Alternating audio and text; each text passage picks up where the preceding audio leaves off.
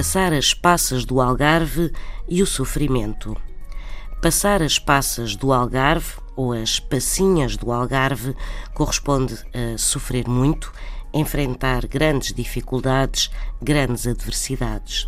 A frase assenta provavelmente num jogo entre passa e passar, no sentido de enfatizar o significado de passar como sinónimo de sofrimento, de enfrentar um revés, uma contrariedade, e a passa no sentido das vicissitudes que a uva sofre, nomeadamente de excesso de sol e calor, para se transformar numa passa ou seja, trata-se de um reforço das dificuldades sofridas.